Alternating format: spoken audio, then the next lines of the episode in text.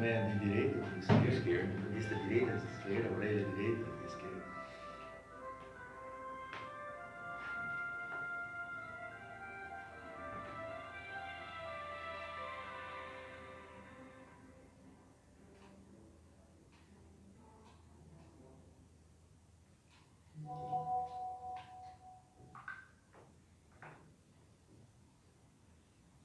Iniciamos? Iniciamos. Vamos lá. Bom dia a todos. Estamos começando neste sábado, ainda com chuva. Bastante. É, bastante. O programa Dimensão Espírita, que tem hoje como convidado o Alex, né? o Chico Xavier, que já está aqui ao nosso lado. Chegou cedo, chegou antes de mim aqui na casa. Verdade.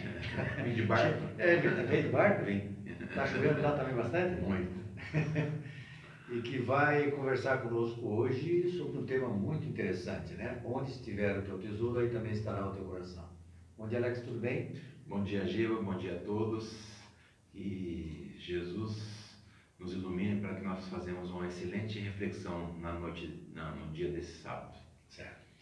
E também pode ser de noite, Alex, porque esse é. programa ele é gravado e muitas pessoas assistem depois. Noite também de, de noite. Ótimo. Então, quando a gente está aqui, boa tarde, bom dia, boa noite, serve para todo mundo. Para todo, todas as pessoas. Perfeita colocação. o Edson, tudo bem? Como é que está por aí? Bom dia. Por esse lado de cá, a chuva é a mesma pelo lado de lá. Gilberto, bom dia. Bom dia, Alex. Sempre um prazer te ver. Quando a gente vai lá no Chico e quando vem aqui na nossa casa. Eu digo nossa casa porque a gente acaba fazendo o programa aqui, né? O Gilberto agora denominou que a, o Consolador prometido, prometido é o. A TV Consolador. TV Consolador. é, TV Consolador. Tá Mas um bom dia a todos e tenhamos juntos um bom. façamos juntos um bom programa. Bem, o Alex esteve recentemente na nossa casa e fez uma palestra muito bonita aqui a respeito do, do tema, né? onde estiver o teu tesouro aí também estará o teu coração. E aí é claro que não podemos deixar de passar essa oportunidade de conversar sobre esse tema, aproveitando essa palestra que ele fez. Vamos começar com, pelo começo, né? Esta passagem citada como título da palestra e também agora na nossa abordagem de hoje, está em Mateus, o Evangelho de São Mateus, capítulo 6, versículo 21. Eu vou ler já o 20 para nós contextualizar, né? Vamos contextualizar para não ficar fora de. Deixa eu só desligar aqui o som, senão daqui a pouco ele vai nos atrapalhar. Bem, mas ajuntai para vós outros, palavras de Jesus, tesouros no céu, onde a traça nem a ferrugem podem destruir, e onde os ladrões não arrombam e roubam. Arrombam e roubam. Porque onde estiver o teu tesouro, aí também estará o teu coração. Alex, é isso mesmo? Onde está o tesouro, está o coração da gente? É, muito bem. Essas palavras do Cristo é, devem ser tomadas por nós por um motivo de uma grande reflexão, porque nós ainda estamos vagando, parece que sem uma luz no fim do túnel, quando nós não associamos a Jesus quando nós nos afastamos de Deus e essas palavras do Cristo nos trazem um motivo de uma grande reflexão. Porque hoje, enquanto estamos caminhando na terra, é um motivo de grande oportunidade para nós despertarmos o quadro evolutivo nosso. Então, vamos refletir sobre essa fala do Cristo. Bom, eu me lembro que você começou a palestra contando uma história. Isso. Exatamente, para ilustrar bem esta passagem. Pode contar aqui, tem. Perfeito, Diva. Essa história, é, psicografia, psicofonia, pela mediunidade da psicofonia de Chico Xavier, da data de 24 de junho de 1954. Então vamos explicar para as pessoas, tem muita gente que não são, não são espíritas, muitas pessoas que não são. A psicofonia, é, ele falou, alguém, alguém anotou isso? Não, psicofonia, o, o espírito fala através da mediunidade da voz do Chico, Chico Xavier. Xavier. Isso. E é bem interessante para quem quiser adquirir, tem o um livro, em, tem em livro e tem também em CD, para que uh, você possa ouvir é, na própria voz do Chico. Esse, esse relato? Esse relato. É fantástico. É, chama o livro, junto com o CD, chama Vozes do Grande Além. E é fantástico para quem quer ouvir, tem não só essa história, como outras, utilizando a psicofonia do Chico Porque Xavier. normalmente o Chico, todo mundo tem a imagem dele lá no cinema, ele, né, no filme de Chico, ele escrevia, né? Ele recebia mensagem e escrevia. Isso. Mas também tem é uma, essa. É, o Chico tinha diversas, diversas mediunidades, né? Ah, o pessoal mais conhece é a psicografia. Mas a psicofonia também é fantástico pela voz de nosso, de, dele utilizando ah, através da psicofonia. Então vale a pena é, adquirir esse livro junto com o CD e ouvir essas lindas histórias que nos servem para nos auxiliar, para que nós abramos, é, possamos abrir os nossos olhos da vida espiritual e da vida. Porque é legal, assim, ó, uma coisa é você contar uma história, inventar uma história, outra Isso. coisa é você trazer um relato autêntico de autêntico. alguém que passou por, um, por, por uma vida, algum problema, e aí esse relato que você fez é de alguém que morreu, e aí lá no espiritual se defrontou com uma, uma situação né, complicada para ele, um espírito, porque ele tinha uma vida boa, né? Tranquila, aí chega lá e se depara com outra realidade. Como é que é a história? É, diz esse nosso irmão que ele fora assistido por instrutores espirituais e fora levado para aquela casa espírita é, na cidade de Belo Horizonte, num grupo espírita chamado Meimei.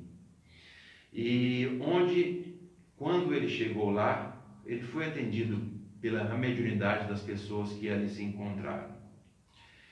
Diz ele que a grande mestra e renovadora da vida, conhecida como a Dona Morte, como se um tiro tivesse lhe afetado de uma hora para outra, um pássaro voando ao relento, de repente ele se viu no local preso, no local escuro, no local apertado.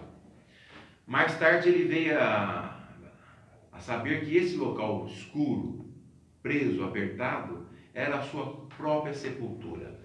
Mas duas mãos firmes e vigorosas o puxaram de dentro dessa prisão momentânea. E ele se vê num campo, num campo escuro, frio, e ao seu lado ele via caixas fortes, douradas. E essas caixas fortes ele viu mais tarde que eram seus próprios caixões, suas próprias caixas onde as pessoas eram enterradas. Ele se vê com, com forma de muita confusão, mas ele toma um pouco de de conhecimento que ele precisava de uma ajuda e busca essa ajuda aos seus familiares. Vai então encontro para o seu lar. Saindo daquele local que era um cemitério, ele ganha a rua e vê um bonde atrasado passando. Ele grita ao motorneiro, que era o motorista, o condutor do bonde: Condutor, condutor! Mas o condutor ou ignora ou não ouve. Então ele sai correndo e acessa aquele bonde. Mas estranhamente, quando ele chega no bonde, o motorneiro, o motorista, o condutor do bonde, estava estranhamente com a roupa dourada, semelhante a ouro. Ele olha para os passageiros daquele bonde e todos estavam vestidos também de roupa dourada. No final da linha, ele desce do bonde. Ao chegar no seu lar, na sua casa, ele morava num prédio, ele olha para o frontispício, a frente daquele prédio estava toda de cor dourada, semelhante a ouro. A porta estava fechada, então ele resolve descansar ali na frente. Quando amanhece, ele vê que a porta está entreaberta, ele adentra no seu prédio, acessa ao seu lar. Chegando no seu lar, Ninguém o ouve, ninguém o conversa com ele. Ele se sente isolado. Sentindo fome e sede, ele vai até o depósito de pão da família. Quando ele pega o pão e dá a primeira bocanhada no pão, aquele pão se transforma numa maciça barra de ouro.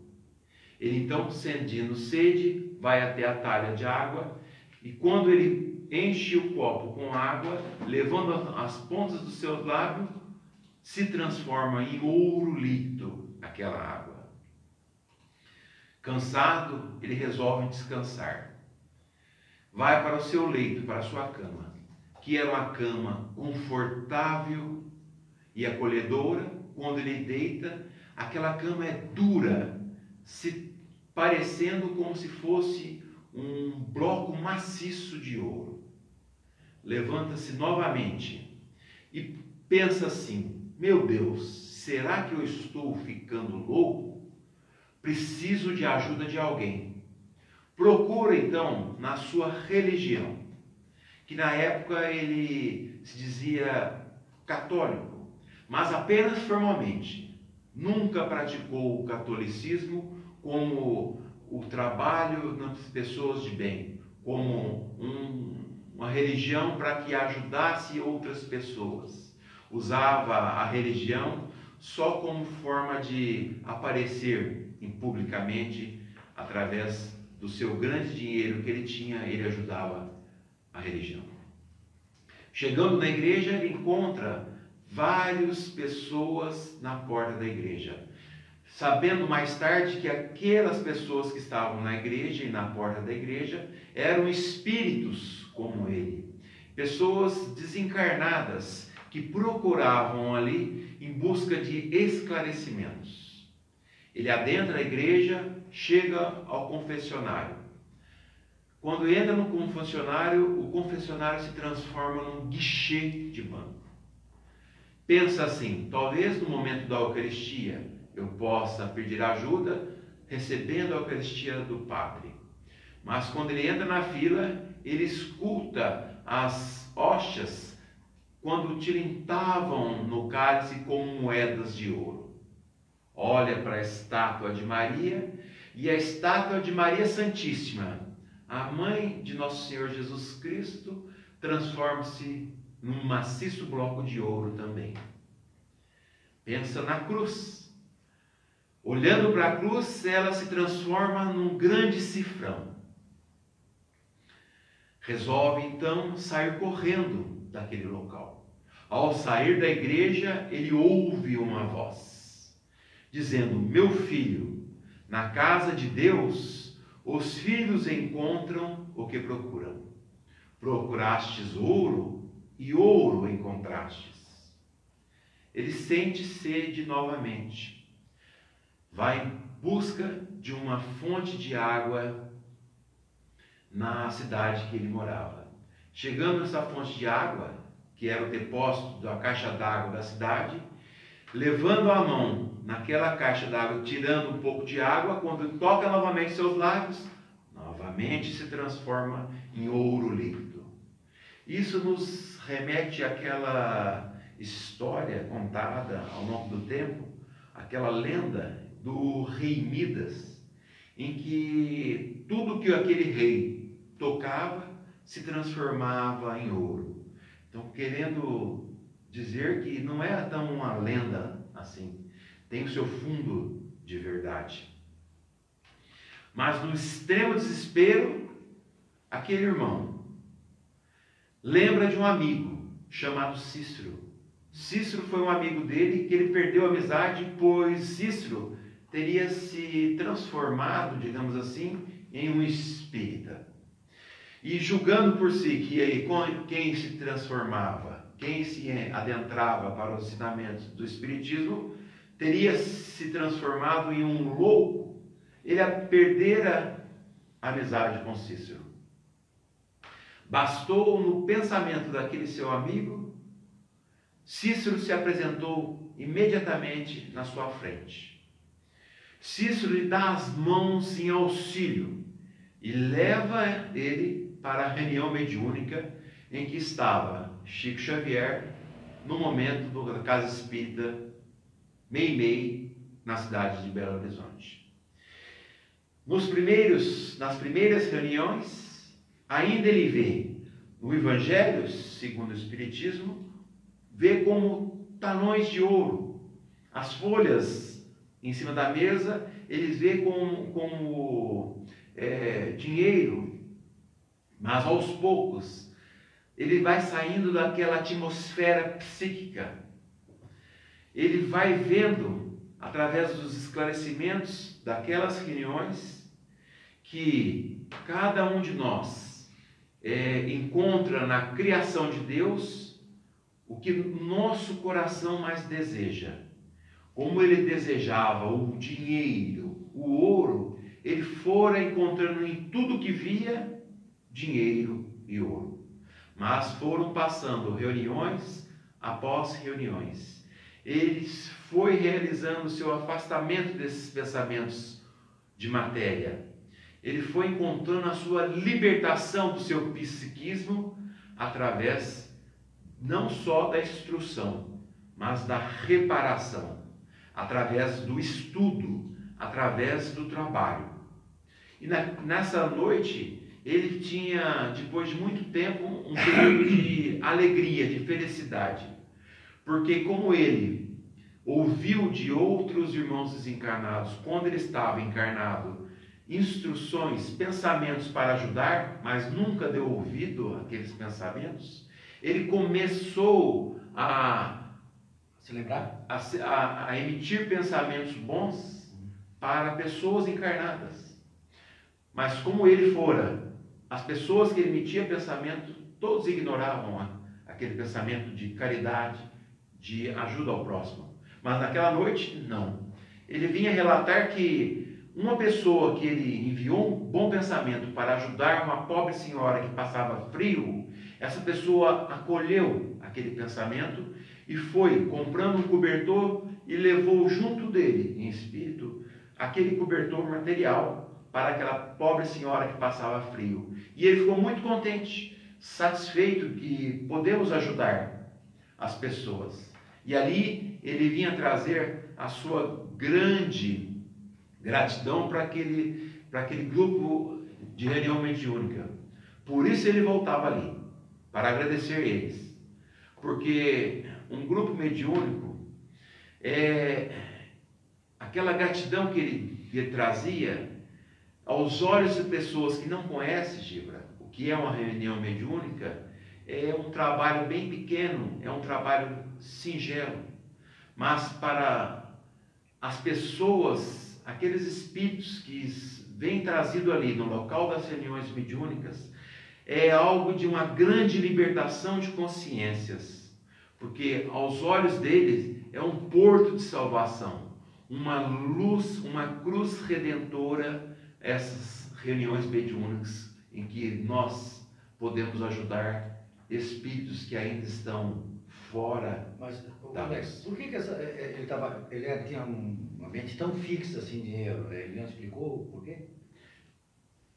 Um problema, Giba, é que quando nós estamos encarnados, nós somos muito iludidos pela matéria. E isso é todos nós, independentemente de religião, independente de acreditar em Deus ou não, é da natureza do ser humano se empolgar pelas coisas da terra, né? É natural. É. Todos nós nenhum de nós está imune, imune às fantasias, às ilusões que o mundo nos dá. Porque a matéria, ela nos ilude. Poderíamos dizer que são as nossas paixões, né? Paixões. Porque eu posso ter uma paixão pelo um bom carro, futebol, é, pelo futebol, pelo dinheiro e por várias outras coisas. Há três grandes grupos que nos iludem. É, o primeiro grupo é o grupo do dinheiro. É bom ter dinheiro? É bom. Mas nós temos que dosar a utilização do dinheiro. Outro grande grupo é o grupo do sexo. Luxúria. A luxúria está na, na, nesses, nesses grupos. Dinheiro, sexo, porque uma coisa é você fazer o sexo pelo aquele prazer de diariamente, dia após dia, fazer sexo por apenas prazer. Outra coisa é você fazer sexo para construir uma família e construir essa família nas leis de Deus, você orientar os seus filhos para caminhar no caminho da luz, no caminho das leis morais trazidas pelo Cristo. Qual é a terceira? A terceira, que é uma grande ilusão também, o poder. O poder, não só o poder, tem assim, agora que está na mídia, o poder dos políticos. Em que nossos irmãos que estão com o poder da política fazem coisas que nós mesmos sentimos vergonhas de ver. Mas não são só eles. Nós podemos usar o poder dentro do nosso lar. Dentro da nossa casa, nós podemos ser tiranos. Na casa espírita dá para usar poder? Na, na casa espírita. na casa espírita. Nós podemos usar esse, esse exemplo porque nós temos que falar da Sim, nossa religião. claro. Nós temos Por isso que eu toquei no é, assunto. Isso, perfeitamente.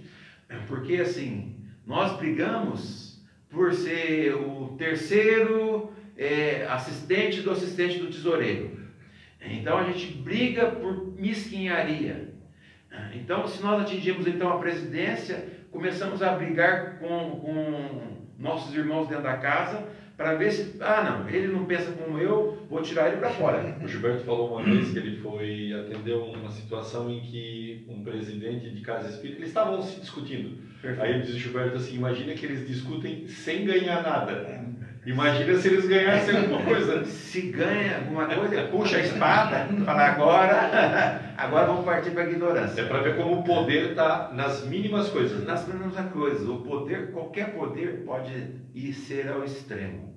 Patrão sobre empregado, Tudo. No emprego, é, no trânsito. no trânsito, porque você tem um. É muito comum você estar com um carro, não precisa ser bom, pode ser até um. Melhor que o outro, né? É, pode ser, um- pode ser um Moisésinho. Mas se você vê uma pessoa tra- atravessando a sua frente de bicicleta, você fala, não, a via é minha eu vou passar primeiro. o, o, o Adair Lima, meu tio, ele disse assim, eu tenho que fazer um exame naquela cadeira lá, do prefeito de Berço. Por quê? Porque eu não sei o que, é que acontece. Quando a pessoa senta ali, muda. Não é mais a mesma. Ela tão diferente, aí sentou naquela cadeira ali, se modifica. Esse, esse é, o, é grande problema. Quando nós temos o poder da caneta, o poder da decisão, isso mexe muito com nós, conosco, porque nos traz nos mesmos vícios que nós caímos lá atrás, né? lá atrás. E sempre é, é assim, é sempre a mesma pedra no nosso calçado. A gente geralmente cai pelas mesmas coisas. E a gente observa, e a gente observa isso assim muito claramente assim. A gente vê pessoas que têm poder, têm o poder, né, por questões financeiras ou por questões de cargos eletivos ou, ou por situações em que se colocaram, mas são muito humildes. Mas a gente vê pessoas que estão numa situação tecnicamente de humildade, né, mas são muito arrogantes. Ali tu percebe a afloração do espírito, eh, a tendência daquele espírito. Isso. Mesmo tendo poder, ele é humilde. Mesmo estando humilde, ele é arrogante. Então, o espírito não engana, né? ele, ele transparece a sua situação. E aí a gente percebe que não é só ter também o dinheiro que o deixa é, poderoso e arrogante, né? É, é o espírito, está no espírito Na essa situação. espírito. Tem uma passagem do Chico, já que nós estamos conversando sobre o Chico aqui também. Perfeito. Ele disse que chegou uma. O pessoal conta, não foi ele que contou, né? Que lá na casa dele chegou uma senhora assim, toda cheia de, de grau, né? mas uma pessoa simples. E aí chegou assim: Chico, Chico, eu já descobri que eu, que eu fui na outra encarnação. Chico, Chico, eu fui rainha na outra encarnação. Aí o Chico olhou para ela e disse assim: Deve ter sido mesmo, porque as lavadeiras já estão no céu há muito tempo. É, então é, é uma realidade que ele nos traz, mostrando que enquanto a gente estiver preso a esse tipo de comportamento, né, todos nós estamos sujeitos, como nós falamos aqui, enquanto a gente se prender a isso, a gente vai ficar parado aqui no tempo. A gente não vai evoluir. A gente vai repetir, vai repetir encarnação, como aquele estudante, né? Que volta para a mesma classe de novo, volta para a mesma classe de novo, vai repetindo, né? Vai rodando de ano, a gente roda, a gente vai rodando cada encarnação e vai voltando para enfrentar, porque a vida nos vai colocar de novo nas mesmas dificuldades como o Alex está falando.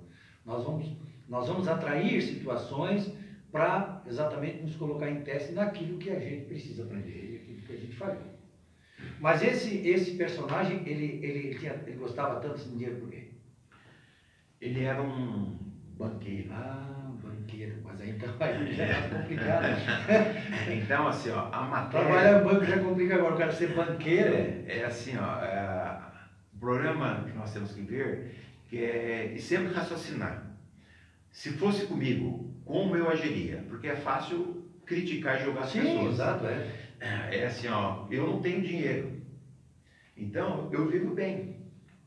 Mas quando você consegue um dinheirinho, você conseguiu mil reais, por exemplo. Então anjo da guarda fala, pelo amor de Deus, não dá, não, luta por tudo para você não conseguir esses mil reais. Porque pode botar fora toda uma encarnação por causa Porque você conseguiu aquele mil reais, você vai fazer o quê? Em vez de você utilizar aquele mil reais para o bem, você pega aquele mil reais, você estava na miséria. Você pegou esses mil reais e primeira coisa que você vai, você vai num, por exemplo, num prostíbulo. Você vai, por exemplo, num bar, vai encher a cara de, de bebida alcoólica e aí você. Eu nunca pude tomar aquele uísque, hoje eu vou tomar. Hoje eu vou tomar. Sim, vou comprar uma garrafa de mil reais, vou tomar sozinho aquela garrafa inteira. E aí, daquilo no passado que você é, traz de novo as suas vicissitudes. E o seu anjo da guarda, pelo amor de Deus, ele implora, Pai, não deixe ele esse O anjo da guarda correndo na frente para tirar as situações que ele pudesse ganhar dinheiro. Eu imagino, eu imagino E você reclamando, Deus, olha para mim. Aquele trabalho que passa para aquele sujeito que joga na loteria todo dia e ele vai da guarda deve estar Não, intuindo o número errado, intuindo o número errado. Você Joga no 15, vai, vai cair no 10, vai cair no 10. O anjo da guarda não joga no 11, pelo amor de Deus. Se você ganhar, cabo, nem, nem ninguém vai conseguir te ajudar. Porque assim, ter as coisas não é problema. O problema é quando você tem e faz mau uso. Exatamente. Porque se você ter o poder, você tem que usar o poder para ajudar as pessoas. No momento, na casa espírita, como exemplo do Edson, nós temos que apaziguar os incêndios. Nós temos que ajudar os irmãos que vêm pedir ajuda. Não botar mais fogo para sair as pessoas da, da, do convívio seu. Nós temos que aproximar. Temos que unir as pessoas. No sexo, que, em que era a busca desfreada de prazeres, nós temos que canalizar o sexo para a energia divina de construir uma, uma família fraterna. No dinheiro, é, o dinheiro é bom? O dinheiro é ótimo quando você sabe não que utilizar.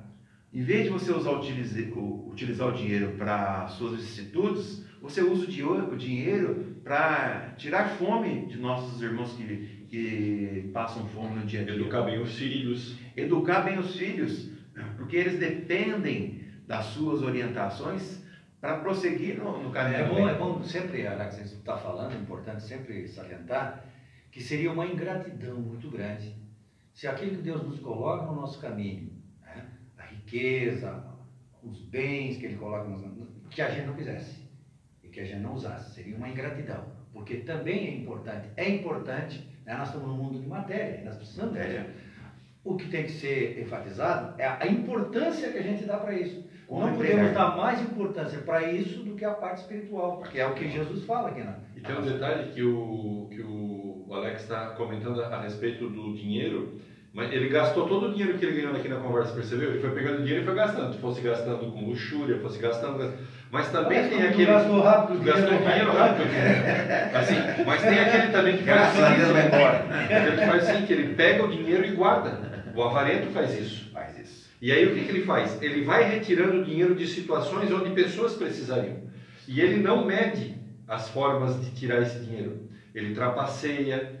Então o avarento é o contrário de quem gasta muito. Isso. Mas também, quando, quando chega no mundo espiritual, e aí é, é óbvio que quando ele tocar nas coisas elas vão ficar ouro, né? Porque ele não vai poder usar. É tudo o pensamento dele, tudo que ele queria era ouro, tudo que ele queria, tudo se transformava em, em bem para si, né? O avarento tem essa, essa condição. Ele retira dos outros, de uma forma que não importa qual seja, para que ele possa estar com ele. Vai usar? Não, não importa se ele vai usar, ele tem que ter. Quanto mais ele é um acumulador de bens, né?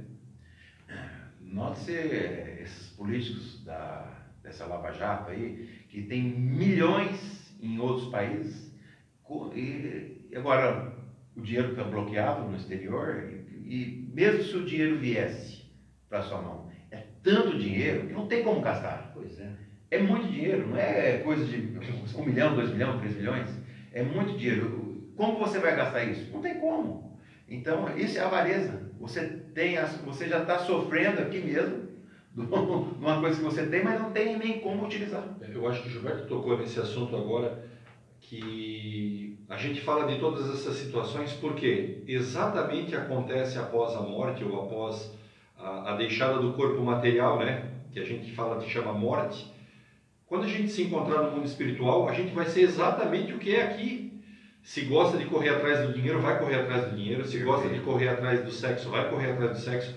A passagem do, do livro Nosso Lar, quando a mãe de André Luiza fala do, de onde está o pai, o pai dele está lá no umbral com as mulheres com quem ele convivia. convivia na vida. Então, nós vamos procurar exatamente após a morte aquilo que a gente procurava enquanto vivo, enquanto encarnado. Então, essa, é isso que a gente alerta, o Espiritismo nos alerta. Procure o tesouro agora, que vai ser o tesouro depois também, né? O tesouro bom. Aquilo que você dá mais importância, aquilo que você der mais importância, quando você chega no mundo espiritual, você não vai mudar, você continua, continua o mesmo. Por isso a, a fala do Cristo, né? Não entesoureis para vós tesouros sobre a terra, onde os ladrões assombram e roubam. Entesourai para vós tesouros no céu, onde nem a traça nem a corrosão consomem, e onde os ladrões não assombram nem roubam. As nossas virtudes, ninguém pode tirar Essas serão eternas. Eternas. Porque a morte do corpo é a mesma vida que nós temos, como você disse, quando encarnados, nós prosseguimos quando desencarnados. Nós não vamos, porque morreu e virou santo. Não. Nós continuaremos do mesmo jeito que nós vivemos na terra, nós vivemos é, na parte, na vida espiritual. E essa passagem, essa fala do Cristo, ela fala daquilo que vai dentro do nosso coração, né? do cofrinho do nosso coração. Isso é nosso, perene, e pela lei do progresso nunca nós vamos voltar. A partir do momento da, que criamos a nossa bondade, assim seremos bons. Mas a gente pode lembrar de uma outra passagem evangélica que daí fala da coisa material, daquele, daquele daquele agricultor que semeou, teve uma bela colheita, eh, colheu muito e ele tinha pouco paiol. Ele disse assim: Eu vou destruir meus paióis e construir paióis maiores para guardar mais o que eu tenho. E aí Deus disse na noite: Tu és avarento, então nessa noite eu te tiro da terra e tu não vais ter mais nada. E o que, que ele levou para o mundo espiritual? Nada. Porque tudo que ele acumulou de material ficou. Né? Então, mesmo tendo construído grandes celeiros, quer dizer, aí é uma, o Cristo usa a, os termos da época, né? É, trigo era uma coisa cara e, e, precisava ser guardado porque era comida. Mas hoje a gente pode fazer de um monte de coisa, carro, casa, é, e assim vai indo, né? Coisas que vão ficar, não vão. Não vou poder levar foi... o celular lá Não, não, João. E eu quero só dizer uma coisa, aquela, aquela famosa frase. Eu quero levar. O celular eu quero levar. Estou acostumado. Lá tem outros, né? Tem outros aparelhos melhores. Caixão não tem gaveta, né? Essa é a frase popular, né? É a frase popular. Muito bem. E deixa eu ver o raciocínio que nós estamos continuando aqui. Sobre. Sobre o nosso amigo aí que era banqueiro. Né? Eu perguntei para ti aí uma conversa dele. Né? É porque assim nós é, temos que raciocinar o seguinte.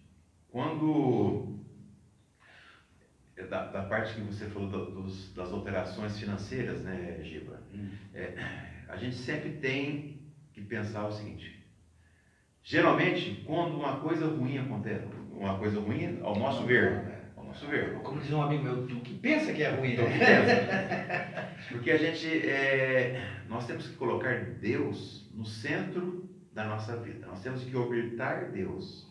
Então a gente tem que refletir Deus em nossas vidas. Porque quando a gente usa a ilusão da matéria, nós tiramos Deus do centro e colocamos nós. Exatamente. É o egoísmo. Exatamente. E aí, aí o egoísmo justifica tudo. Fica para mim, para os meus. Primeiro eu. a comida primeiro para mim, o dinheiro primeiro para mim, a satisfação primeiro para mim, porque eu coloquei no centro. Eu sou centro. né?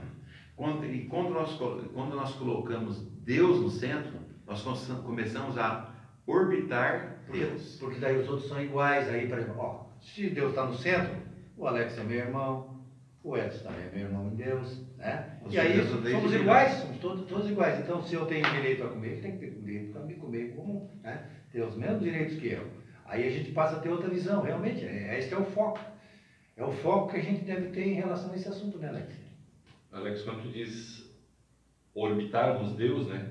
Não precisamos ser beatos, Não. não precisamos ser carolas, Não. não precisamos é, mudar significativamente a nossa vida, mas temos que mudar a nossa vida pontualmente. É Porque se a gente respeita no trânsito, orbitamos Deus. Se a gente não fura fila, orbitamos Deus. Se a gente é honesto nas nossas coisas, orbitamos Deus. Nós temos que nos refletirmos a a imagem de Deus. Um Deus soberanamente justo e bom. Porque não- é muito comum você falar, ah, eu, eu sou presidente da casa espírita.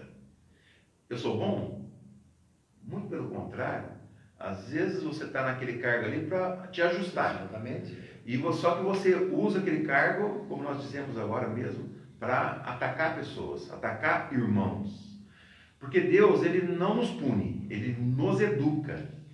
É, diz Emmanuel, a gazela desperta ao canto da andorinha, mas a pedra ao som da dinamite. Por exemplo, Eu acho que nós somos pedra pedra. a grande maioria, inclusive. Gilberto, tem alguns que são dinamite. Uma coisa você fala, ô Giba, não faz isso porque você vai fazer errado, você vai lá e torna a fazer. Então Deus nos educa.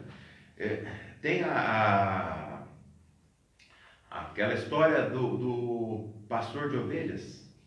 O pastor de ovelhas, o que, que ele faz? Ele pastoreia ovelhas.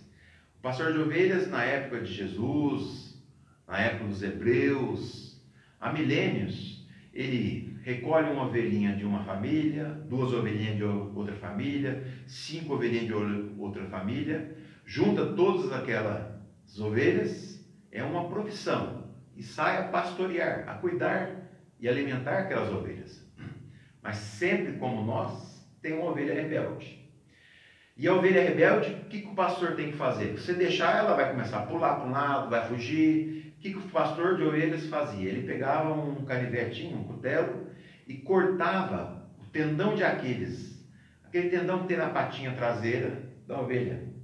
Só que ele não corta pouco, só a pele, que não vai fazer nada com a ovelha. Só que também não pode cortar muito, porque senão ele aleja a ovelha. Ele dá aquele corte na profundidade exata. De modo que a ovelha não vai caminhar mais por um tempo. Então, como bom pastor, todo dia ele faz curativo naquela ferida. Ele coloca um emplasto e quando vai se deslocar com as outras ovelhas, ele carrega aquela ovelhinha nas suas costas. De modo que daqui quatro, cinco, seis meses, quando a ferida cicatrizou, a ovelha volta a caminhar por si só. Mas ela acostumou com a presença, com o cheiro, com a voz daquele pastor de ovelha. E ela não é mais rebelde. Ela passa a seguir o pastor de ovelhas. Mesma coisa nós. Deus não, não nos pune. Deus não nos educa. Quando tem um revés financeiro, que a gente perde todo o, o nosso dinheiro. O que, que nós temos a aprender com o revés financeiro? É a mesma coisa o corte da navalha na patinha da ovelha. Quando acontece algo de Agora ruim, tu vai aprender. Desemprego. a- é, agora tu vai aprender, né, já que você não deu tanto valor assim à, à- à utilização do dinheiro, agora tu vai aprender a sem não ter dinheiro, para saber a importância que o dinheiro o tem. dinheiro tem. Quando a gente perde, a- o, o, o Marlon diz muito isso, a gente só dá importância para a saúde quando a gente perde. Porque quando a gente fica doente, a gente está lá no hospital, isso aconteceu comigo, né, é que a gente começa a refletir o que, que a gente fez de errado, as coisas que a gente fez de errado em relação à saúde, porque ali é o momento da gente refletir. Né? E tudo que nos acontece, do dinheiro também, é um momento de reflexão, de aprendizado. Hoje, é, Giba, é, é um grande problema.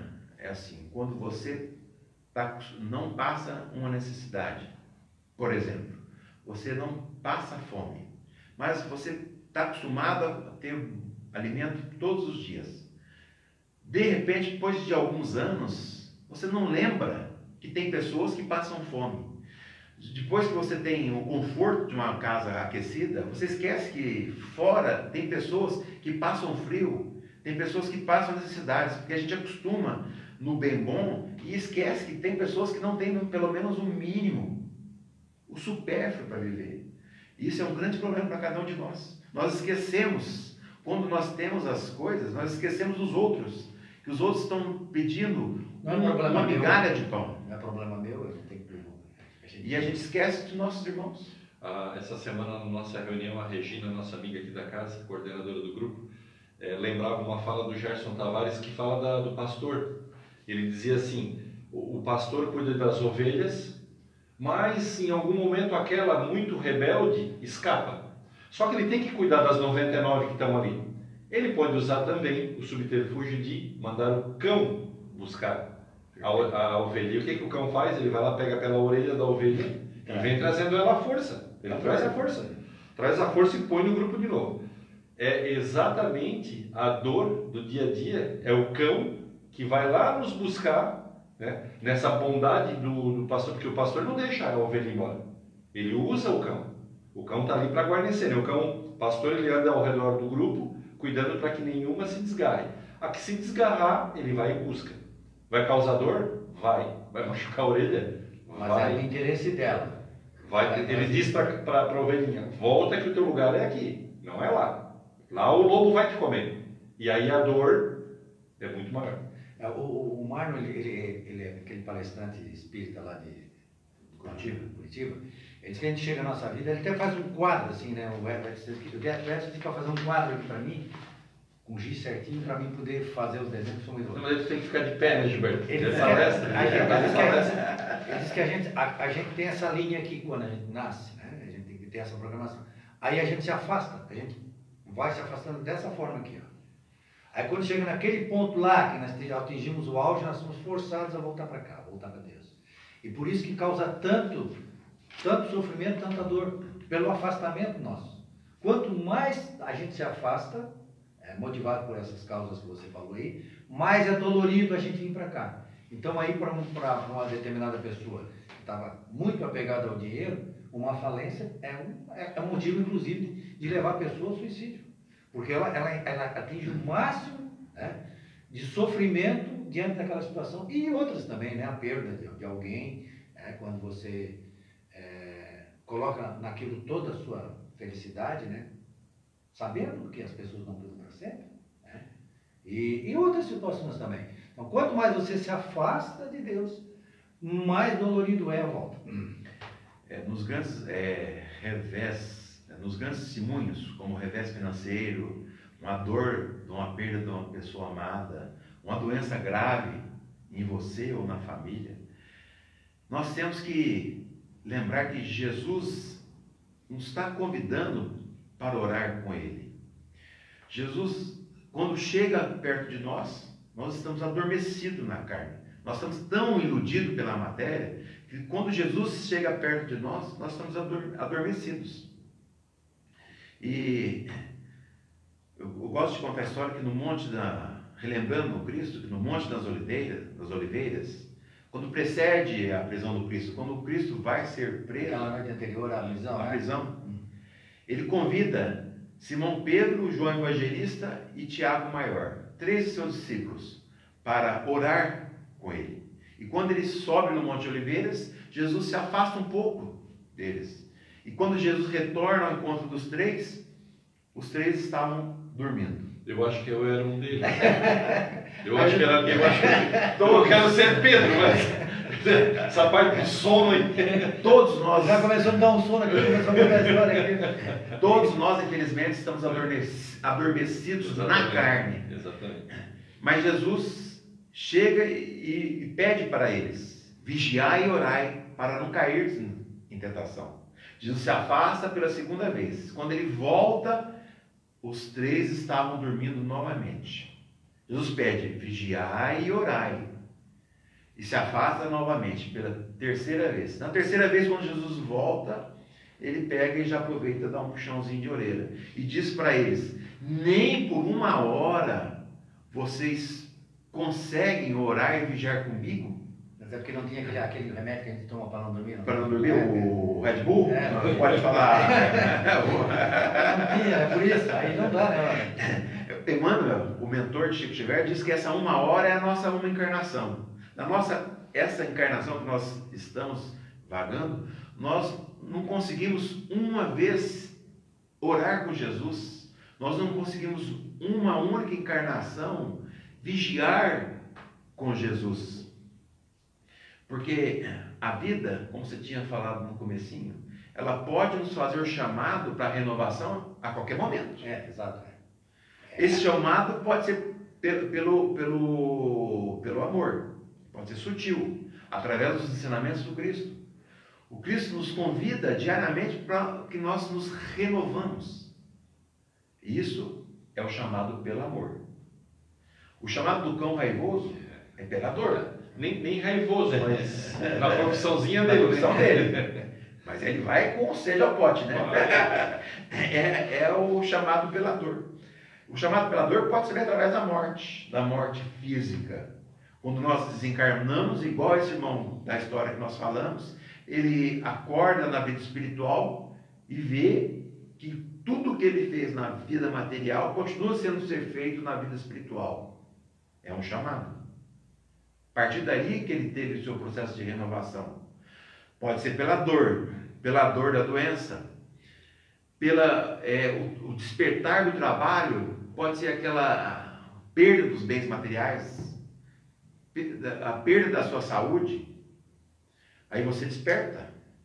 Pode ser qualquer um desses três motivos. Você que escolhe qual que você vai querer. Ou você vai pelo amor, ou você vai pela dor. Eu sempre digo, tem duas moedas para pagar. Porque Jesus usou a, a simbologia do pagamento, né? De, de lá você não sairá enquanto não pagar os últimos dias. Nós vamos indo todas as encarnações e vamos eh, nos quitando de- diante da lei divina, nos ajustando diante da lei divina. Jesus usou esse, esse termo quitação. E nós temos duas moedas para pagar. Nós pagamos com amor ou pagamos com dor. Nós vamos aprender de qualquer jeito. Na, a, a lei nos impõe isso. É inevitável. E aí, é, é, eu gosto de, daquele exemplo que está no, no livro dos Espíritos. Se eu coloco a mão em cima de uma chave, o que, que vai acontecer? Eu vou queimar a mão. Porque se não queimasse, não doesse, quando eu, colocaria a mão ali, Alex, e depois de uma hora eu ia perder a mão. Porque eu não senti dor nenhuma, não, não- não percebi. Então a dor vem nos alertar de alguma coisa, que alguma coisa está errada. Né?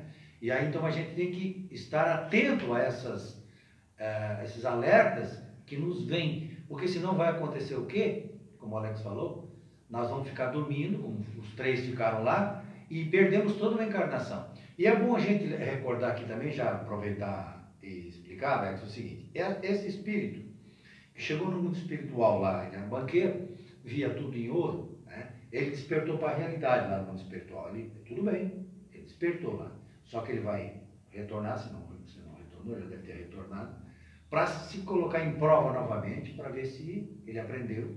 E ele vai ser submetido a diversas provas. Pode ser, inclusive, que ele tenha escolhido, ou vai escolher, não vir tão rico, né? Não vir banqueiro, talvez. Ele assim, não, não vou me perder de novo. É melhor não. É melhor nessa, enquanto eu não estiver bem fortalecido, é melhor nessa eu não ser banqueiro, né? Eu ter outras atividades que não me envolvam tanto assim com a riqueza dessa forma. Me permita fazer uma análise da passagem do Monte Tabor, quando Cristo vai lá, se transfigura, né? Daí, essa passagem, e ele vem chamar atenção uma vez, eles dormem. Chama atenção duas vezes, eles dormem. E chama atenção a terceira, ele puxa a orelha com mais veemência. Mas se a gente observar, nas nossas vidas também não vão acontecer grandes, grandes catástrofes para nos chamar a atenção.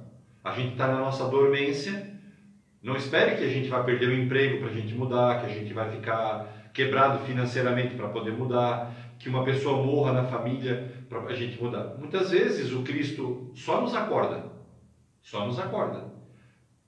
Quando nos acorda? Quando a gente pode ouvir pessoas falando a respeito desse assunto, do despertar. Não precisa vir efetivamente a dor. São três vezes que ele veio. Pode ser É. a primeira, né? É, então, segunda, a terceira a nossa fala aqui, a nossa fala aqui desse despertar pode ser o primeiro chamado do Cristo. Ei, acordem, acordem, mudem.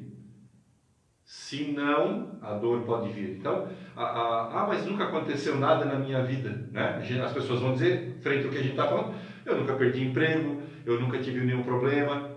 Não, mas e como está a sua vida? Analise sua vida e uh, se essa nossa fala o toca. Se ela o toca, é porque precisa efetivamente fazer alguma mudança. É, o livro dos Espíritos nos esclarece, né, a doutrina espírita, que os grandes acontecimentos, aqueles assim, a morte de alguém, né, uma coisa assim dessa magnitude, ou uma falência, essas coisas grandes, geralmente o espírito escolhe como prova antes de vir.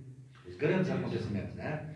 E aí então é, a pessoa, claro que não lembra, a gente está aqui e a gente não lembra que vai ter que passar, te programou passar por uma doença. Você vai passar por uma doença para você despertar, para aquilo ali de ajudar no teu despertar espiritual. E normalmente a gente é, participou dessa escolha e a gente chega aqui, escolhe e, e acha ruim, né? E reclama para Deus, por que que isso foi acontecer comigo? Logo comigo. Quer dizer, se acontecer com outro, não tem problema. As grandes, né? as grandes principais programações é programado que hoje nós somos espíritos mais conscientes, a grande maioria certo. de nós. Não somos mais aqueles espíritos primitivos. Então, quando estão fazendo a programação nossa, eles, você está participando junto do que o que seria bom, o que não seria bom para você. Então, quando você vem, juntamente com os nossos mentores espirituais, nós programamos o propósito da vinda. O propósito nosso é renovarmos. Sim, porque é modificar, repetir, repetir, repetir, repetir a mesma coisa. É. Então a gente é, vem, ah, por que foi comigo? Porque está programado. Você pediu. Eu preciso passar para aquela aprovação e superar. Porque também não adianta passar e sucumbir novamente. Então você tem que ter o, o seu livre-arbítrio de dizer assim, ó, eu posso daqui mudar, me modificar para ser melhor. Porque nós temos a mania de sempre bater na mesma tecla. Inclusive, essa semana, nós estávamos tomando café no centro, um amigo meu, e ele perguntou, ele assim, interessante, por que, que o ser humano né, fica tanto tempo na infância, o animal já, já, já nasce já, já andando, o cavalo nasce já sai andando, né? E o, e o, e o ser humano fica um tempão enorme na infância. Aí eu, eu, eu, eu expliquei para ele, né? Olha, a doutrina espírita nos esclarece o seguinte, de que se a gente é, já nascesse adulto, ou ficasse adulto de repente, né, curto prazo, a tendência era repetir a outra encarnação, fazer tudo igualzinho a outra, porque é tudo uma continuidade. Então o que, é que acontece? A gente fica um período grande na infância, que é onde nós recebemos os nossos valores, né? os nossos educadores nos passam os valores. Por isso é importante para a gente, pais, né? exato, para a gente poder depois que a gente eh, se torna adulto, nós vamos temos a tendência de repetir a encarnação anterior. Mas a gente já começa a pensar, não, mas meu pai ensinou assim, não, mas a minha mãe me ensinou, isso está errado, que eu devia fazer assim. E é um momento da mudança. Né? Aí, olha a importância que tem a infância. Então, tudo que nos acontece nessa encarnação, a gente, como diz o, o, o Alex frisou aqui, a gente participou da escolha e é para o nosso bem. Né? Tudo que nos acontece é para o nosso bem. Então, aquela afirmação lá, mas como é que foi acontecer comigo? Porque era para acontecer contigo mesmo. Ah, mas isso aí é mal, mal na tua visão. A nossa visão tosca, errada, a gente pensa que aquilo é um mal. Mas, na verdade, quando nós voltarmos para o mundo espiritual, a gente diz, puxa vida, como aquilo ali foi importante, né? Como eu me modifiquei é, como quando, daquilo. Quando derrubaram o, o, do, do, cavalo lá, que ele caiu, aquilo ali foi a, a grande virada que ele deu na vida dele, né? Porque quanto mais, quanto mais tempo ele ficaria, o Saulo de Tarso, naquele, é, naquela perdição ali. Adormecido. É, estava adormecido. de repente, ele terminaria os cristãos todos. É. Alex, nós estamos aí. olha como o tempo passa, rapaz. É, vamos deixar aqui essa, essa fala de Chico Xavier, chamada é Tempo de Renovar, a reflexão dos, das pessoas que estão nos ouvindo.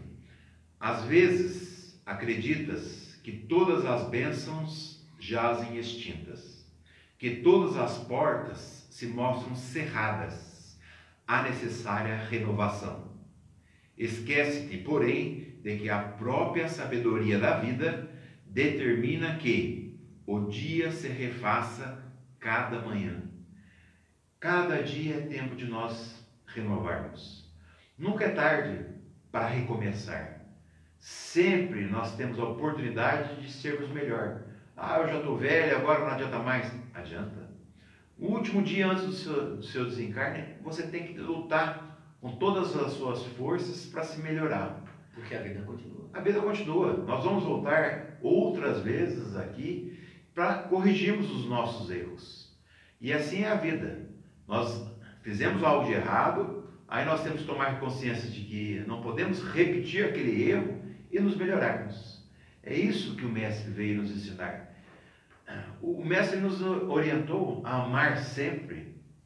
O, amar sempre da fala de Jesus só foi superado pelo amar sempre como eu vos amei. O Mestre só, só ensinou a amar. E o que, que a gente faz no dia a dia? Nós amamos, nós nos amamos, porque o amor começa no lar. Nós amamos a nossa família, nós educamos nossos filhos, para depois sair querendo levar o amor para seus vizinhos, depois sair para levar o amor na nossa cidade, depois para sair levando o amor aos poucos, aumentando. Porque é fácil, é, eu amo na rua, da boca para fora, mas quando chega em casa tem o verdadeiro Alexandre, o verdadeiro Gibo, o verdadeiro Edson. Isso é muito fácil. Vamos começar primeiro aqui dentro, o amar sempre do Cristo. Bom, né? A gente agradece a tua vinda, né? É, você está participando da diretoria lá do Chico Xavier de Criciúma? Nós, é, eu gosto de falar que assim, a gente é uma grande família. Lá é uma grande família. É, por isso o bom, o charme da casa, não estou falando mal das casas grandes, mas o bom da casa pequena é que você consegue conversar com todas as pessoas, você consegue sofrer com elas, porque cada um de nós é uma história, cada um de nós tem uma dor. participa da vida da outra pessoa. Né? Participa né? e ajuda, porque todos nós somos necessitados. E ajudar também. Todos nós temos que aprender com o nosso irmão. Nós temos as nossas é, vicissitudes que, com o irmão vivendo com você do lado, ele pode te ajudar, junto com você, a caminhar no bem.